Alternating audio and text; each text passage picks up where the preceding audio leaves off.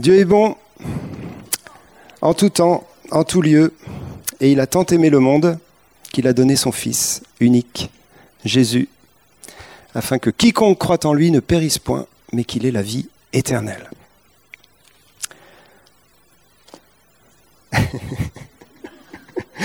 On va ouvrir notre Bible dans Matthieu 9, verset 35.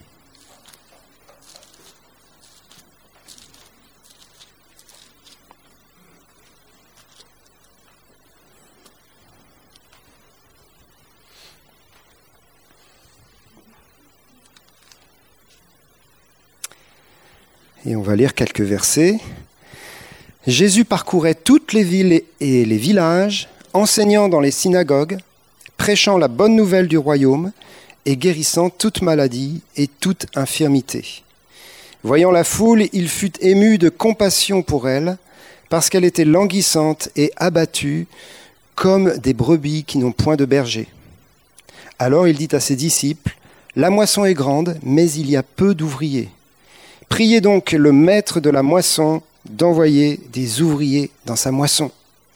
Puis, ayant appelé les douze, les douze disciples, il leur donna le pouvoir de chasser des esprits impurs, de guérir toute maladie et toute infirmité. Voici les noms des douze apôtres Didier, Laurent, euh, Ingrid, Marine et ton voisin. Les apôtres sont tombés dans un piège. Parfois Jésus tend des pièges. Et c'est bien de tomber dans les pièges de Jésus. Hein. Ils sont tombés dans un piège parce que Jésus leur a dit, maintenant on va avoir une super réunion d'intercession et de prière. On va prier le maître de la moisson d'envoyer ses ouvriers dans sa moisson. Donc les douze disciples, bien soumis au Seigneur, se sont tous mis à intercéder. Seigneur, envoie des ouvriers dans ta moisson, envoie des apôtres et des évangélistes dans la moisson, des témoins. Seigneur, regarde cette moisson incroyable. Et il y a tellement peu d'ouvriers, envoie-les, envoie-les, envoie-les. Le Seigneur leur a dit maintenant, stop, vous avez bien prié, vous allez maintenant exaucer votre prière. Et il les a envoyés dans la moisson. Parfois, on fait des prières comme ça incroyables et on ne réalise pas que nous sommes l'exaucement de la prière. Dis à ton voisin, tu es l'exaucement de la prière du Seigneur pour la moisson qui vient. Et voilà, et ceux qui n'aiment pas parler à leurs voisins, ils, ils en ont marre que je dise ça.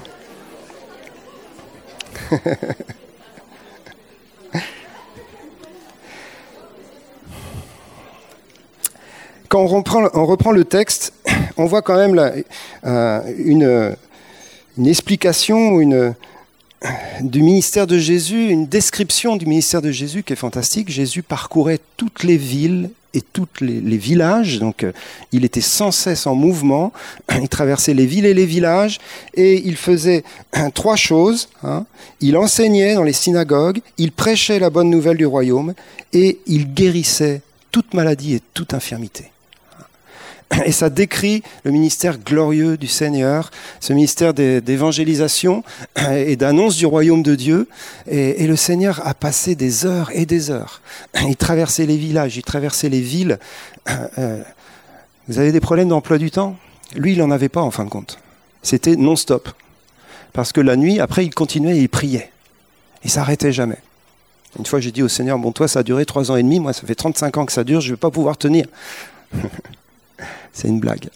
Mais bien sûr, la, dimension de, consécration du Seigneur à l'appel du royaume est extraordinaire.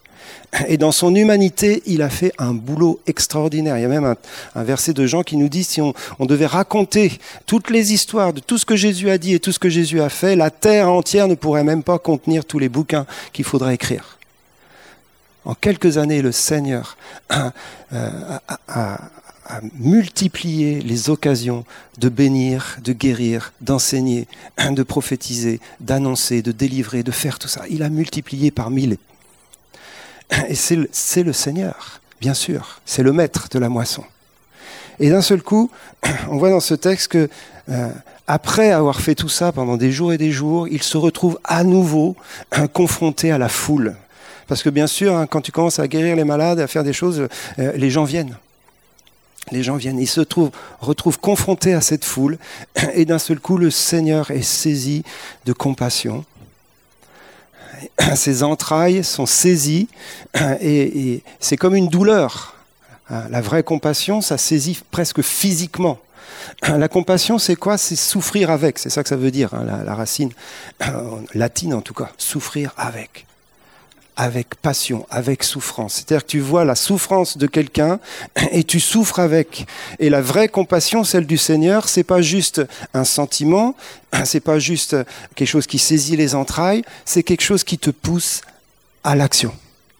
C'est-à-dire quand Jésus est ému de compassion, il agit. Et lorsqu'il voit de la souffrance, il va vers elle. Et, ça, c'est Jésus. Et il est là, et d'un seul coup, il voit ces foules, quoi alors qu'il a déjà guéri tellement de gens, il a déjà prêché tellement de fois, il a déjà tellement fait de choses. Et d'un seul coup, le Seigneur, euh, dans son humanité, réalise l'ampleur de la tâche. Et il sait qu'il n'y arrivera jamais tout seul. Il sait qu'il n'y arrivera jamais tout seul. Et il voit ces foules et il les décrit comme euh, des brebis perdues sans berger, sans personne pour prendre soin d'elles. Et, un berger, c'est la définition principale du berger, c'est celui qui prend soin. C'est celui qui va à côté prendre soin et donner à manger. Et, Jésus voit ces foules et dit mais je peux pas, je peux pas.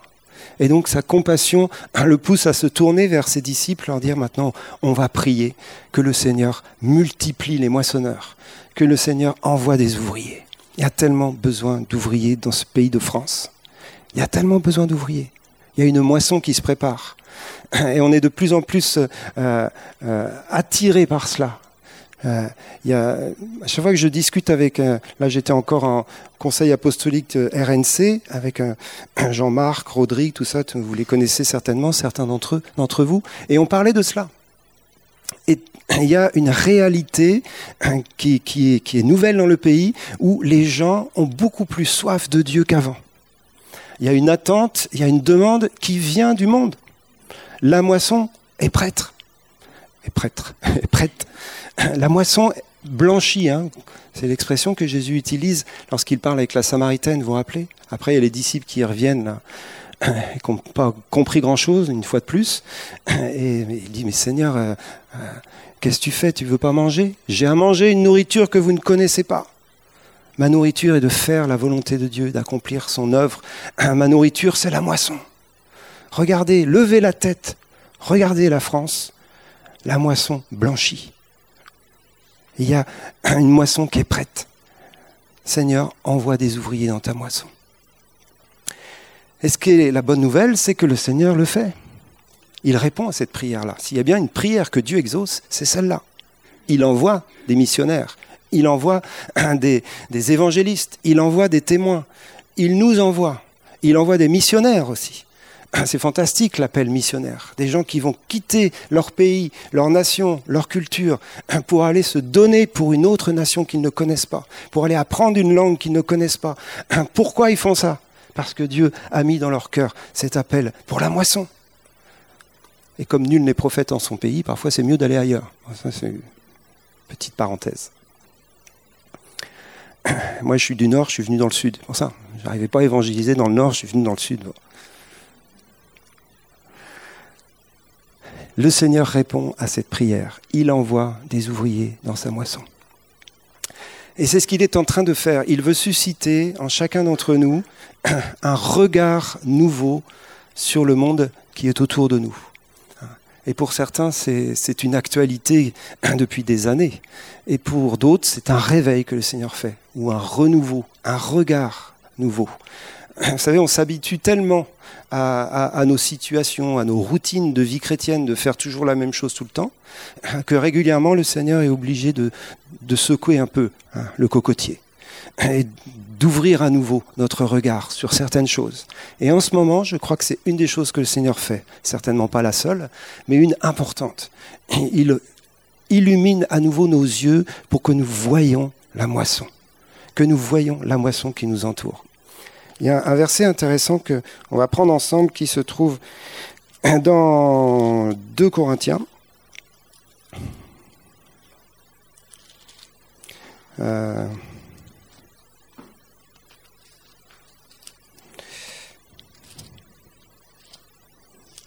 un petit temps de pause parce que celui-là, je n'ai pas mis la référence sur mon papier. Donc il faut que je vous le trouve d'abord.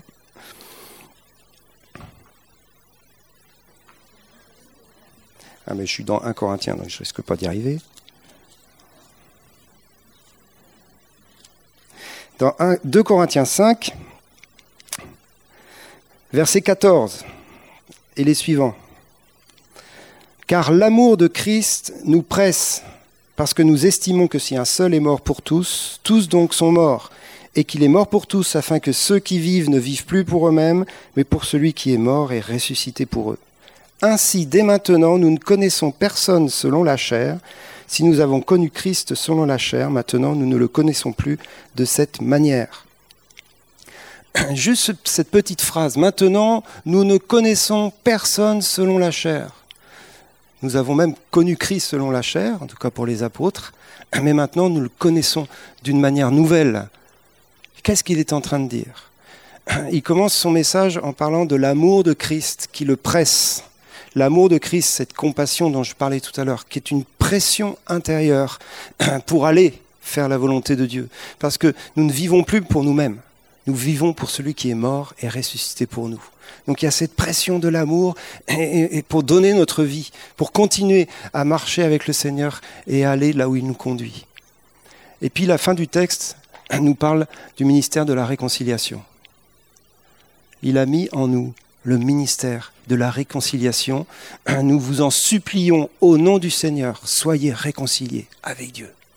Et au milieu de tout ce discours, il y a cette phrase, Ainsi maintenant nous ne connaissons plus personne selon la chair. C'est-à-dire que notre regard sur les, les, hommes, les êtres humains, qu'ils soient chrétiens ou non, va changer notre regard change. Nous ne les connaissons pas simplement selon la chair, c'est-à-dire selon leur destinée adamique, c'est-à-dire selon leur vie terrestre.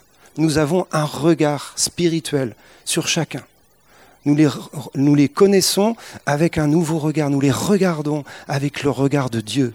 Et le regard de Dieu les voit dans la perspective éternelle le regard de Dieu sur chaque être humain est un regard d'amour et de compassion qui va jusque dans l'éternité. C'est-à-dire quand vous croisez quelqu'un dans la rue, le Seigneur voit sa vie éternelle, sa destinée éternelle. Et si on est branché sur le Seigneur, il va nous communiquer cela. Et ça, c'est un truc que seul lui peut faire. Certains sont déjà dans cette dimension-là, et surtout ceux qui ont un cœur d'évangéliste. Mais je crois que le Seigneur est en train de donner cela de manière beaucoup plus large à son Église parce qu'il y a une urgence des temps et parce que la moisson est prête. Un regard sur l'éternité, sur la destinée éternelle. Fabienne a juste effleuré euh, la semaine dernière dans son message que le Seigneur lui parlait de l'enfer, vous vous rappelez?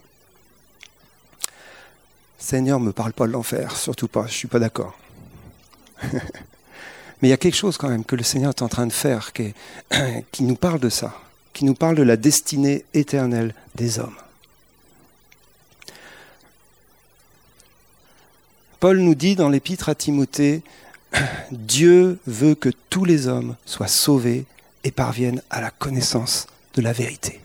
La volonté du Père, c'est de les sauver. Tous. On n'a même pas besoin de se poser la question est-ce que c'est ta volonté, Seigneur? S'il y a bien un truc où on sait que c'est la volonté de Dieu, c'est le salut.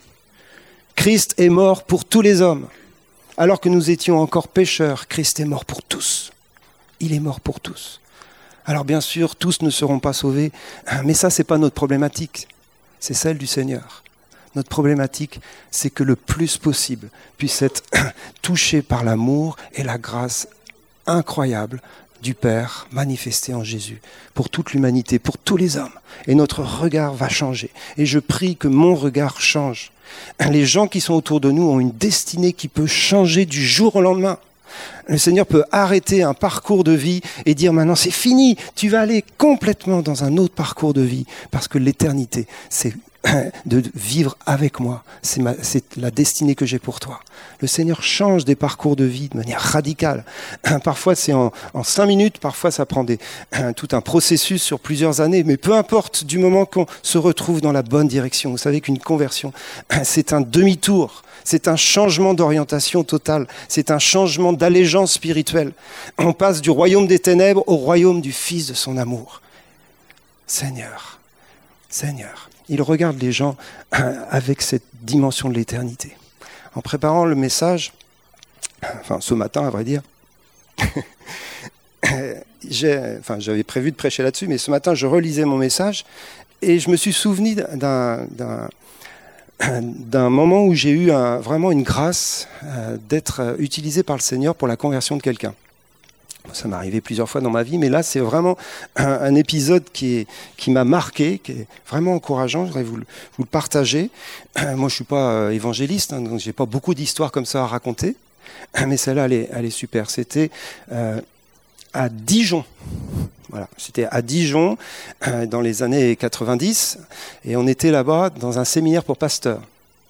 J'étais dans un séminaire pour pasteurs qui avait lieu dans une espèce de cafétéria euh, avec une salle. Et c'était euh, des ministères de, de qui étaient là, qui enseignaient, peu importe. Donc on était plein de pasteurs là-dedans. Et euh, à la fin de la réunion, c'était en soirée, on rentrait en voiture à quatre pasteurs pour aller dormir dans une cité universitaire. C'est là qu'on était hébergés. Et en passant par la cafétéria, il y a un des barman, qui était un jeune étudiant, euh, qui a demandé est-ce que quelqu'un pourrait me ramener à la cité universitaire Alors nous, on dit bah écoute, on est déjà quatre, mais il y a une place pour toi, viens, il n'y a pas de souci. Donc on embarque le jeune, jeune étudiant, et il monte dans la voiture avec les quatre pasteurs, le gars, bien entouré. donc il était derrière avec les plus minces, donc je faisais partie. Et euh, on commence à discuter. Il dit bah, Qu'est-ce que vous faites? C'est quoi ce séminaire? Donc nous on lui explique que les signes et prodiges, euh, le royaume de Dieu est venu sur la terre. Et le gars, il était vachement intéressé. Et il, me posait plein de questions. Ça a duré quoi 7 minutes hein, le, de, voyage en voiture. Et donc on arrive à, la cité U, on se gare, et nos, pasteurs euh, fatigués montent dans leur chambre. Sauf que le gars, il continuait de me poser des questions. Donc moi, je suis resté avec lui en me disant, il va me lâcher celui-là ou quoi et, et on a eu une super discussion sur le parking. Et je commençais à, témoigner, tout ça. Et puis il me dit à un moment donné, mais franchement, ça m'intéresse trop ce que tu me racontes. Tu veux boire un thé dans ma chambre? Allez, hop, on est monté dans la chambre et on a bu un thé. Et là, ça a été euh, témoignage, conversion. je l'ai amené au Seigneur. Euh, euh, on s'est couché à 2 heures du mat, je crois, mais c'était magnifique, une conversion de gloire. Le truc pas prévu. Mais pourquoi je vous la raconte, cette conversion-là? Parce que, a priori, il y en a d'autres. Hein c'est parce qu'il y avait une destinée pour ce jeune homme incroyable. Ensuite, moi, je suis retourné, euh, je sais plus où j'étais, à Paris, Paris. Je suis retourné chez moi, en tout cas. Et euh, le lendemain, il m'a appelé. Et il me dit, euh, parce que j'avais laissé mes coordonnées, il me dit, ouais, c'est, c'est incroyable, ce matin, alors que je partais à la fac, on est venu frapper à ma porte, c'était des témoins de Jéhovah. Et du coup, je les ai fait entrer et ils m'ont expliqué tous leurs trucs et tout ça. Et, et il me dit, mais qu'est-ce que t'en penses donc le gars, il n'avait jamais entendu parler de rien. En deux jours, il a Nicolas le soir, le lendemain, les témoins de Jéhovah. Donc il suit là, le Seigneur le cherche. Donc je lui explique, je lui dis non, surtout pas les témoins de Jéhovah. voilà, et donc je lui explique le type d'église dans lequel il faudrait qu'il trouve de l'aide, etc. J'ai dû lui donner l'adresse, je ne sais plus. Et après, plus de nouvelles pendant dix ans. Bah oui, je veux dire, une fois que le gars il est à Dijon, moi à Paris, chacun sa vie. Hein. Dix ans après, au minimum, peut-être 12 ou 15, je ne sais plus, je reçois un coup de fil, j'habitais à Pau, je reçois un coup de fil de ce gars-là. tu sais de qui je parle il m'appelle, il avait retrouvé mes coordonnées, si j'avais dû lui laisser ou je sais plus, enfin bref. Il m'appelle, il me dit ah, ah je, suis tellement content de t'avoir au téléphone après toutes ces années parce que je veux louer le Seigneur de cette rencontre que j'ai eue avec toi. Le Seigneur m'a appelé au ministère et là je finis mon école biblique, je vais être établi pasteur. Waouh, le truc de ouf quoi, le truc incroyable. J'ai amené un pasteur au Seigneur. enfin futur. Tout ça pour dire que lorsqu'on croise des gens dans la rue, parce que je ne connaissais ni Dave ni Nadan, hein, le Seigneur veut nous utiliser pour des destinées de ouf. Un jour, il y avait un enseignant, un pédagogue protestant du temps de la Réforme qui s'appelle Mathurin Cordier. Et il enseignait dans sa classe des enfants. Et parmi ces enfants, il y en avait un qui s'appelait Jean Calvin. Il ne savait pas ce que Jean Calvin allait devenir. Sauf que Jean Calvin, quand il parle de sa, conversion ou sa rencontre avec Dieu, il fait référence à ce Mathurin Cordier qui a bouleversé sa vie. Parce que dans son enseignement, bien sûr, il parlait du Seigneur. On ne sait pas la destinée des gens que nous côtoyons, mais nous savons une chose, c'est que Dieu peut nous utiliser pour bouleverser la vie des gens. Il faut qu'on se considère comme ça. Non seulement il faut que nos regards changent sur eux, mais il faut que notre regard change sur nous-mêmes. Tu peux être un instrument de gloire. Tu n'as pas besoin de micro. tu peux être un instrument du royaume pour amener quelqu'un dans sa destinée. Ah, Seigneur. L'autre jour, je me suis retrouvé dans une réunion ici à la CT et je me disais, mais Seigneur, Cette réunion à l'ACT, c'était une réunion avec Sandra. On était quatre ou cinq. Sandra veut euh, réorganiser des plein air pour aller dans la rue et chercher des personnes pour euh, l'aider à organiser. Et j'étais là. Vous savez pourquoi j'étais là? Parce que ça fait euh, trois ans maintenant que le Seigneur me dit il faut que tu ailles dans la rue. Et ça fait trois ans que je désobéis allègrement à cette injonction du Seigneur. Moi, j'y suis allé dans la rue. Hein. C'est pas, c'est pas un truc nouveau, mais dans une ancienne vie. Enfin, elle était chrétienne aussi, mais à l'époque, on sortait beaucoup dans les rues quand on était à Paris. On faisait de l'évangélisation, euh, place Pigalle, place Beaubourg, rue Saint-Denis, place Saint-Michel, Trocadéro. Pour ceux qui connaissent Paris, hein, vous situez tout ça.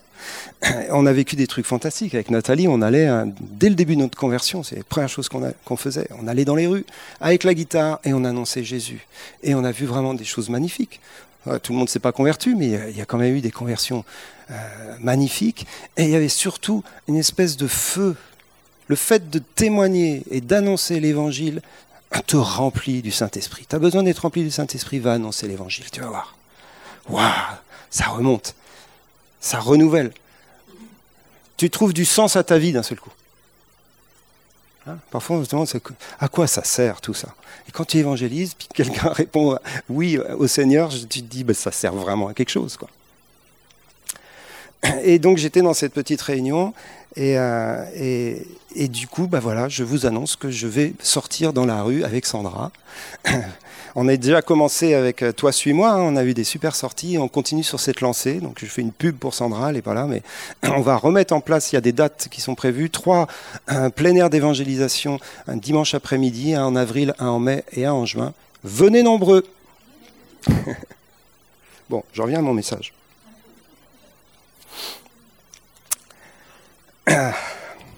Matthieu 13 maintenant.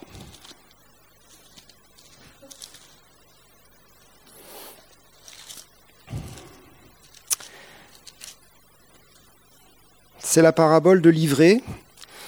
Quand on va, on va prendre un verset, la parabole de l'ivrée, on ne va pas la lire, mais on va lire quelques versets dans l'explication de la parabole de l'ivrée. Vous savez, Jésus parlait et enseignait en parabole, et rarement il donnait des explications.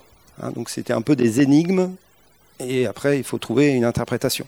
Mais là, la parabole de l'ivraie et du bon grain, Jésus en donne l'interprétation. Merci Seigneur. Et c'est l'histoire de la semence dans le champ.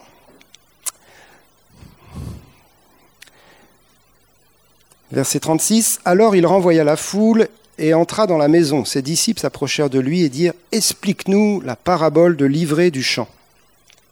Il répondit Celui qui sème la bonne semence, c'est le Fils de l'homme. Le champ, c'est le monde. La bonne semence, ce sont les fils du royaume. L'ivraie, ce sont les fils du malin. L'ennemi qui l'a semé, c'est le diable. La moisson, c'est la fin du monde. Les moissonneurs, ce sont les anges.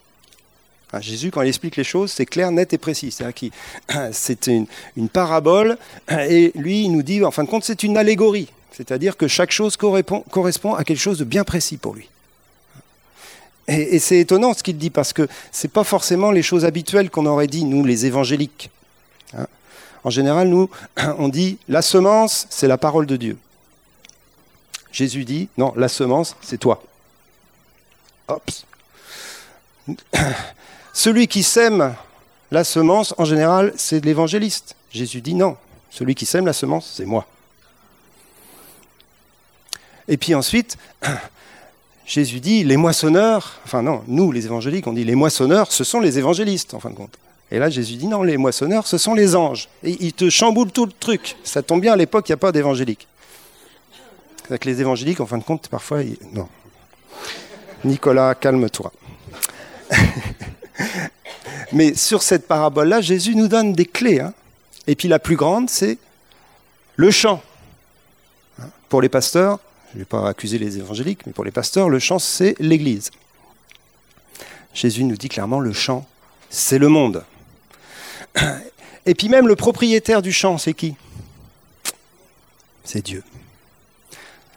Donc maintenant, on, refait toute la parabole, tout le film. Il y a un grand champ fantastique qui appartient à Dieu. Qui appartient à Dieu. Oui, il est sous la domination du malin pour euh, quelques siècles, pour euh, ce siècle présent. Mais il appartient à Dieu, c'est Dieu qui aura le dernier mot sur le monde, le champ, le cosmos, la terre entière appartient à l'Éternel. Et toute l'humanité a été créée par Dieu. Le champ lui appartient. C'est son champ à lui et c'est là où il travaille. Seigneur, c'est où ton travail?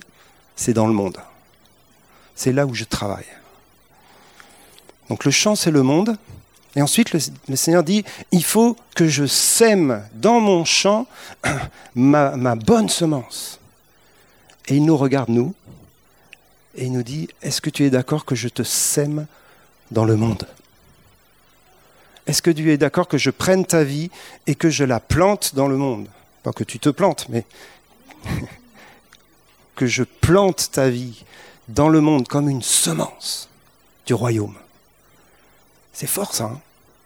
Et c'est ce que nous dit la parabole. Et il y a urgence, parce qu'il y en a un autre qui travaille dans le monde. C'est le diable qui lui aussi a un plan pour ce monde. Il sait qu'il ne va pas y arriver parce qu'il sait qu'il est vaincu et qu'il est jugé depuis la croix, mais il continue de faire croire que c'est lui qui va gagner. Il continue d'influencer les nations pour qu'elles s'éloignent de plus en plus du projet de Dieu et du royaume. Et comment il fait? Il fait la même chose. Il cherche parmi les hommes des gens qui vont le servir et il les enrôle, et il les engage, et lui aussi il les sème dans le monde. Et c'est livré. Il y a livré et il y a le bon grain. Et le bon grain, c'est une vie consacrée au Seigneur et consciente que son appel, que sa place, c'est de travailler dans le monde. Travailler dans l'Église, c'est bien. Travailler dans, le monde, c'est bien aussi. Travailler dans l'Église, c'est un chrétien sur 3 millions travailler dans le monde, c'est 299, bref, des autres. C'est notre place. Et c'est là où Dieu nous sème.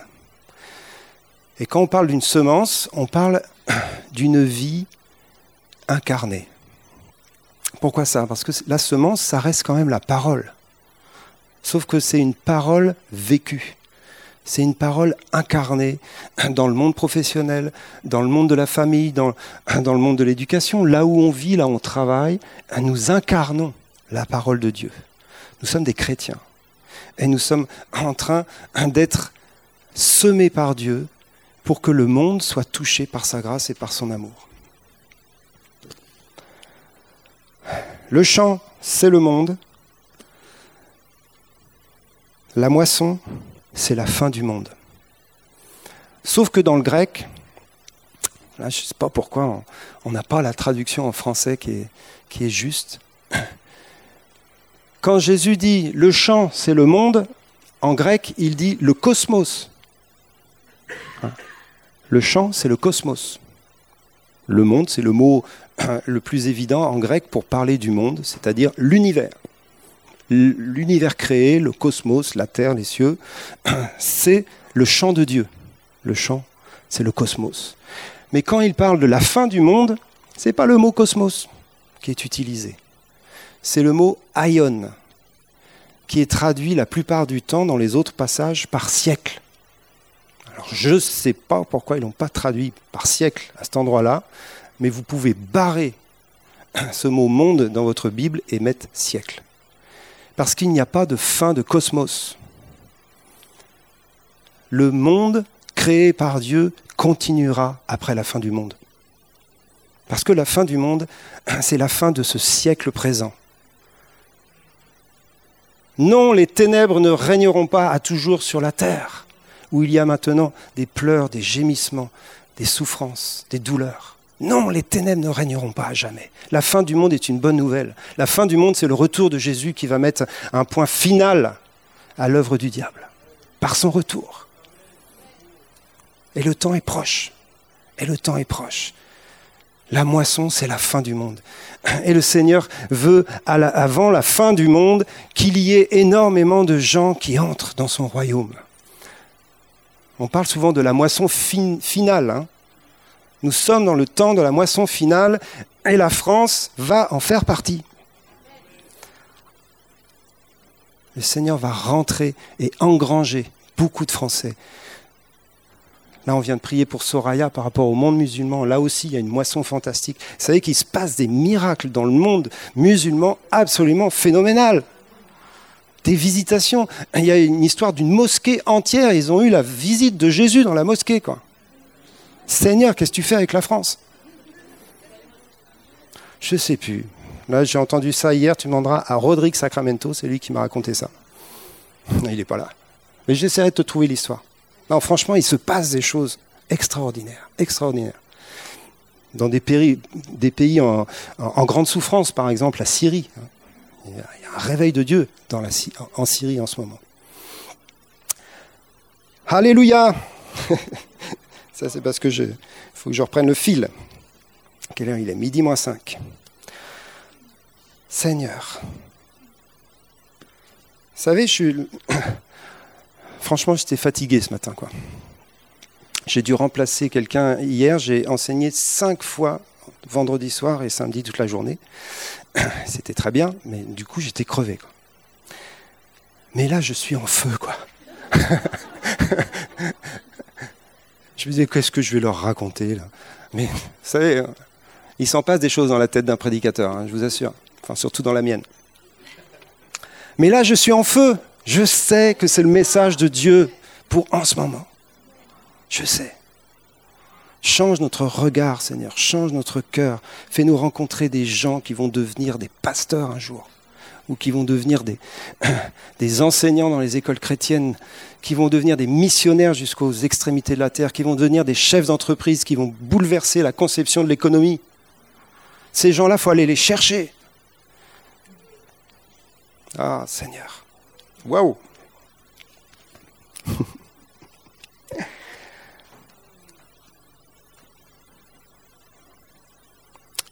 On ne va pas lire les autres textes. Je vous les sites de tête.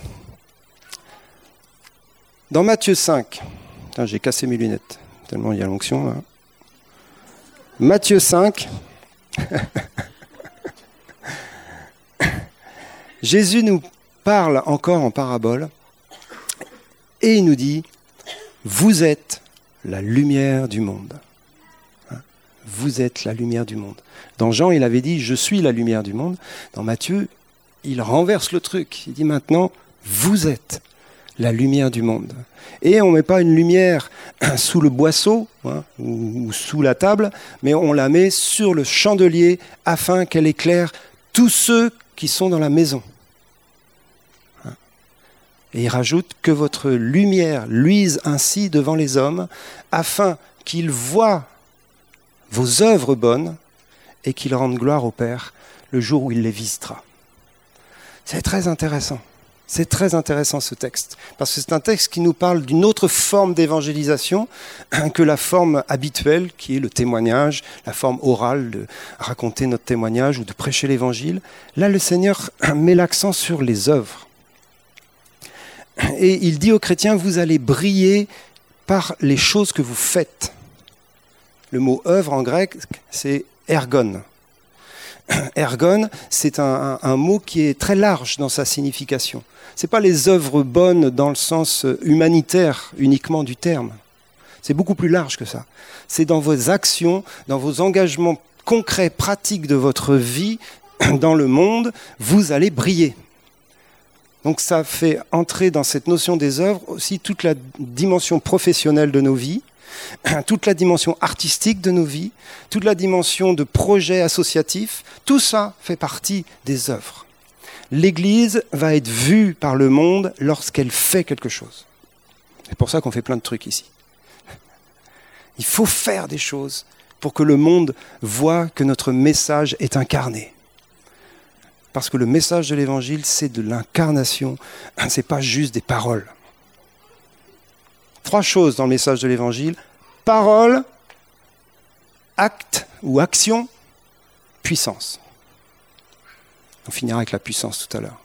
Il faut les trois. Il faut des paroles, il nous faut prêcher l'Évangile, il nous faut des évangélistes qui prêchent la croix. Et je bénis les assemblées de Dieu de France pour le travail d'évangélisation au travers des évangélistes qui font une œuvre extraordinaire. Extraordinaire depuis euh, des années et des années. C'est l'Église qui grandit le plus en France encore aujourd'hui, les assemblées de Dieu. Pourquoi? Parce qu'ils prêchent l'Évangile. Comment croiront-ils s'il n'y a personne qui prêche? Comment entendront-ils l'Évangile pour se convertir si personne n'est envoyé? Y a-t-il des évangélistes ici qu'on les envoie? Dans les assemblées de Dieu, ils prêchent tous les dimanches la croix. Et je dois me repentir parce qu'on les a beaucoup critiqués à cause de cela. le dimanche après-midi, qu'est-ce qu'on s'ennuie d'aller à la réunion d'évangélisation? Qu'est-ce qu'on s'ennuie? Mais tu passes quatre réunions d'évangélisation où il ne se passe rien, mais si à la cinquième, il y en a un qui se convertit, juste un, mais tu as tout gagné. Je ne sais pas pourquoi je vous parle des ADD là d'un seul coup. Je me suis converti dans les ADD, c'est pour ça que j'en parle. Je sais de quoi je parle. Je suis né de nouveau grâce à eux. Et il y en a plein qui pourraient lever la main.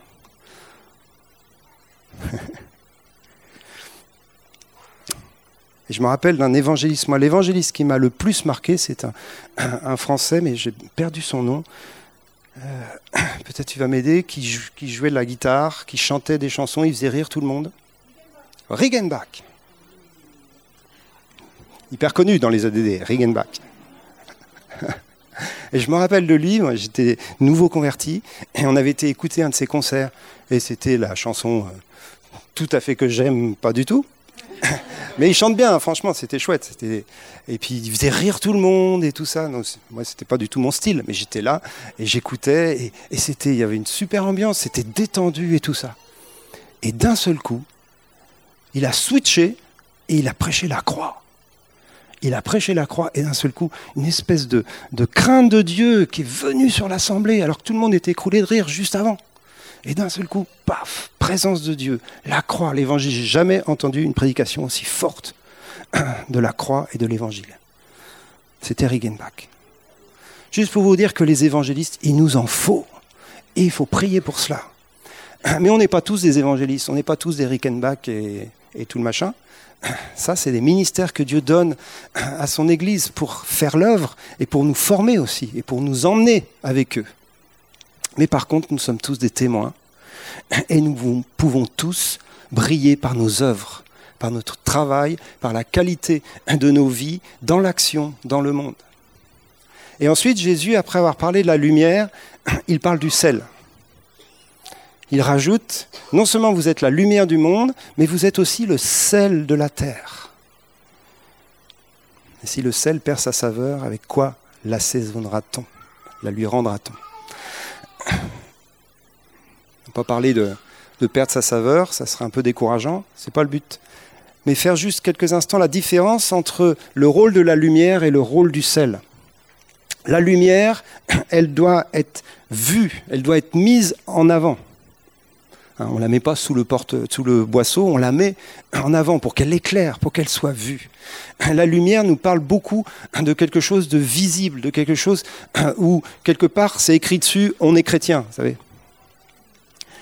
Alors que le sel, c'est quelque chose qui ne se voit pas. Une fois que c'est répandu dans les aliments, vous ne voyez plus le sel. Vous ne pouvez même pas savoir où il est exactement. Il est partout, il est nulle part. Mais vous savez une chose, il donne du goût. Hein. Et ça parle bien évidemment de notre euh, investissement individuel. La lumière parle beaucoup plus d'un investissement communautaire, alors que le sel parle de l'investissement individuel. Tu donnes du goût là où tu es. Tu donnes du goût là où tu es.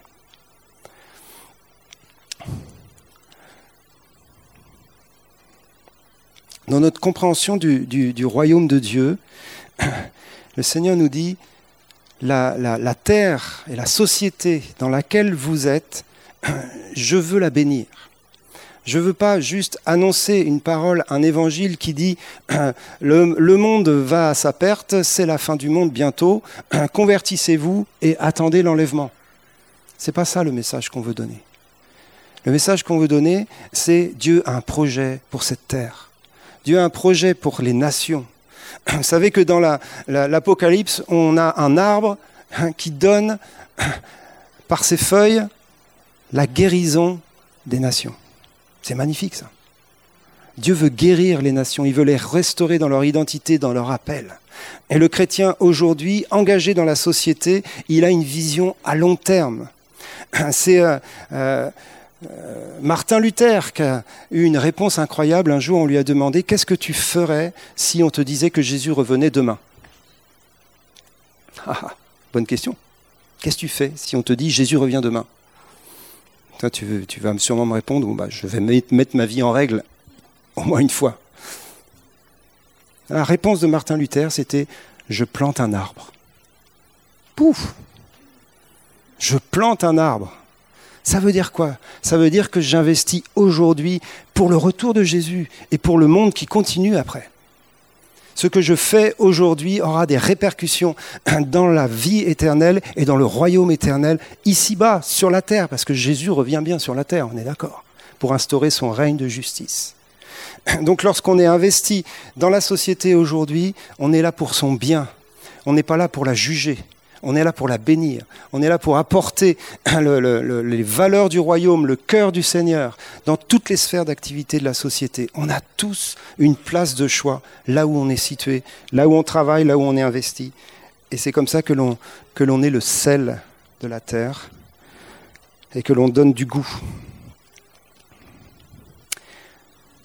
Je prends un, un dernier passage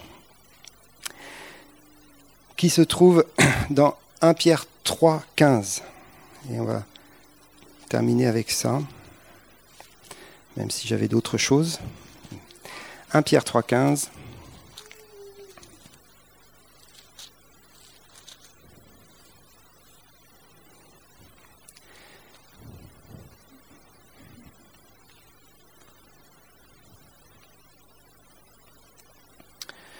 Sanctifiez dans vos cœurs Christ le Seigneur, étant toujours prêt à vous défendre avec douceur et respect devant quiconque vous demande raison de l'espérance qui est en vous.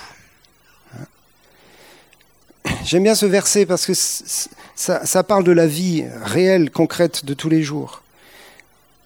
On sanctifie le Seigneur dans nos cœurs, on est dans une relation avec lui, on marche avec lui tous les jours dans le contexte du monde qui nous entoure. Et Pierre demande aux chrétiens, mais soyez toujours prêts alors à vous défendre, parce que à l'époque ils étaient beaucoup attaqués, hein, c'était un contexte de persécution. Mais soyez toujours prêts, c'est ça que je veux souligner, soyez toujours prêts à rendre témoignage de l'espérance qui est en vous à tous ceux qui vous demandent, parce que les gens vont poser des questions. Et moi je dois dire que euh, j'ai euh, souvent, je me rends compte que j'ai loupé des occasions. Je ne sais pas si ça vous arrive, ça. Euh, ça m'a effleuré l'esprit au moment de la conversation avec quelqu'un, ou au moment du contact, ou, dans un blabla car, tout ça. Je dis, là, j'aurais dû. Fou, vous savez, le réflexe de, l'évangéliste, là. Là, j'aurais pu. Là, j'avais une perche. Je ne l'ai pas saisi, Nico, mince. Qu'est-ce que t'es nul vous, vous dites ça, j'espère que vous vous dites ça de temps en temps. pas que t'es nul, mais que tu as loupé une occasion. Parce qu'il y en a des occasions. Il y en a des occasions. Soyez toujours prêts à saisir les occasions pour rendre témoignage, pour rendre témoignage de ce que Dieu a fait dans votre vie. Et on va prier pour ça maintenant. On va prier pour ça. Seigneur, rends-nous prêts. Rends-nous disponibles, donne-nous ce regard. C'est une question de regard, c'est une question euh, d'être renouvelé dans notre regard que l'on pose sur les gens avec qui on parle. Que tous ceux qui ont des voitures fassent du blablacar. C'est un super moyen de contacter des gens et de parler de l'évangile. Surtout quand tu es pasteur. En plus, le gars dit Qu'est-ce que vous faites dans la vie? Et voilà. Oh mince, pourvu qu'il ne me pose pas la question, pourvu qu'il ne me pose pas la question. J'ai eu des super contacts euh, en Blablacar. Seigneur, rends-nous prêts, disponibles, toujours, toujours prêts à nous défendre, et il précise avec douceur et respect. Avec douceur et respect. On n'est pas là pour taper sur la tête des gens, on n'est pas là pour imposer notre avis, on n'est pas là pour dire nous on a raison, nous les chrétiens, on a la vérité. Non, non, tu n'as pas la vérité, tu connais une personne qui s'appelle Jésus-Christ. C'est complètement différent. Et lui, il est le chemin et la vérité. Toi, tu le connais, c'est tout. Mais tu n'as pas la vérité. Parfois, tu dis des grosses bêtises, toi aussi. Tu n'as pas la vérité. Donc, soyons dans le respect de la, foi des gens, de leur, leur euh, vécu, de leur conviction, de leur compréhension du monde, de leur philosophie. Et saisissons l'occasion avec douceur et respect de leur parler de l'amour de Dieu. Le monde crève par manque d'amour. Ils ont plein de trucs, mais ils n'ont pas l'amour. Nous connaissons celui qui nous a aimés le premier. Nous connaissons celui qui nous a tant aimés, qu'il a donné son Fils. Alors saisissons, saisissons ces occasions de rendre témoignage à celui qui nous a aimés et qui nous aime encore aujourd'hui. Et je vous ai dit juste que j'allais terminer avec la puissance. La troisième dimension du témoignage, c'est bien sûr la puissance. Et Jésus, il enseignait, il prêchait, et ensuite il guérissait les malades. Envoie-nous ta puissance, Seigneur. Continuons de prier pour les malades, même si on n'a pas encore les résultats qu'on attend. Continuons de chercher à voir la gloire de Dieu dans des situations les plus euh, inextricables, les plus difficiles, parce que c'est là que Dieu va se glorifier. Et, ça, ça fait partie du tout.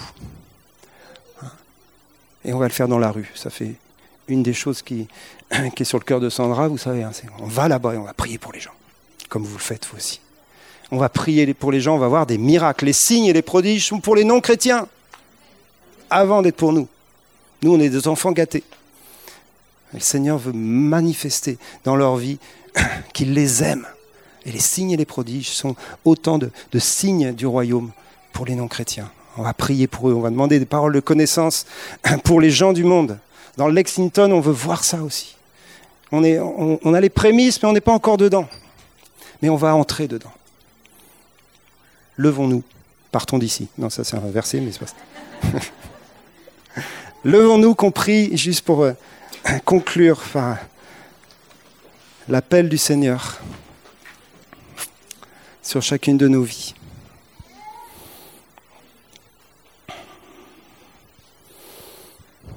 Seigneur, tu nous dis la moisson en France est grande, mais il y a peu d'ouvriers. Et tu es ému de compassion devant ces nombreuses brebis de notre pays de France qui n'ont pas de berger. Tout ce mouvement des gilets jaunes, c'est une recherche du Père une recherche de la sécurité que seul Dieu peut donner à un homme. Seigneur, il y a un tel besoin, une telle demande, une telle attente dans notre pays. Alors nous voulons te prier d'envoyer des ouvriers dans la moisson. Envoie tes ouvriers dans la moisson. Envoie tes ouvriers dans la moisson. Et bien sûr, en disant cela, Seigneur, nous disons, nous voici, envoie-nous. Nous voici, Seigneur, envoie-nous. Envoie-nous pour euh, que nous entrions dans cette moisson avec ton cœur de compassion et avec ton regard de la destinée éternelle des gens. Change notre regard, change nos yeux, fais tomber les écailles de nos yeux afin que nous puissions voir toutes les personnes qui nous entourent avec ton regard de compassion, ton regard qui voit la destinée éternelle, ton regard qui est capable de tout changer en un clin d'œil. Avec ton amour, Seigneur. Seigneur, change. Change ton Église encore. Continue ton œuvre, ton travail dans nos vies, à nous transformer, à faire de nous, Seigneur, les témoins qui vont être semés dans ce, monde, dans ce pays, dans cette ville, là où nous travaillons, là où nous œuvrons, là où nous sommes engagés, là où nous te servons. Seigneur, nous voulons être ces semences du royaume. Nous voulons être ces semences du royaume. Change encore notre, notre conception des choses. Réveille-nous, Seigneur. On est tellement prompt à s'endormir. Réveille-nous encore. Réveille-nous encore à ce que tu fais dans le monde. Réveille-nous encore à ta gloire. Nous voulons voir ta gloire. Et tu es glorifié lorsque nous portons beaucoup de fruits. Seigneur, nous voulons voir du fruit. Encore et encore non pas pour nous, non pas pour la croissance de notre Église, c'est tellement pas ça le problème, mais pour toi, Seigneur, pour ton royaume, pour ta gloire, pour le salut, pour la gloire de Jésus. Jésus n'est pas mort en vain, Jésus est mort pour des multitudes de Français. Jésus a donné sa vie et son sang est efficace aujourd'hui pour les ramener dans la maison du Père. Seigneur, ramène les fils prodigues dans la maison du Père. Ramène les fils prodigues dans la maison du Père. Ramène, Seigneur Ramène tes enfants, appelle-les, appelle-les de toutes les nations, appelle-les Seigneur, appelle-les. Oh Seigneur de gloire, je prie que nous soyons saisis par l'Esprit de Dieu, saisis par l'intercession de, de l'Esprit, saisis par la compassion du Père, par l'amour du Père. Que nos yeux soient transformés, notre regard soit transformé, bouleversé. Fais ton œuvre. Seigneur, humainement, on n'est pas grand-chose, mais avec ton esprit, les choses peuvent être totalement différentes. Seigneur, merci pour la, la, puissance du Saint-Esprit qui nous a été donnée et qui est à l'œuvre en nous et au travers de nous. Seigneur, je prie que tu nous rendes disponibles, que tu nous rendes disponibles jour après jour. Soyez toujours prêts à rendre témoignage, que nous, nous saisissions les opportunités que tu nous donnes. Donne-nous cette capacité à être prompte à saisir les opportunités. Nous ne vivons plus pour nous-mêmes, nous vivons pour celui qui est mort et ressuscité pour nous. Alléluia. Merci Saint-Esprit. Alléluia.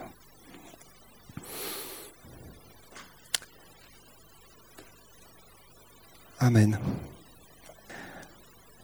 Soyez bénis, passez un bon dimanche et saisissez toutes les occasions qui vous seront données. Amen.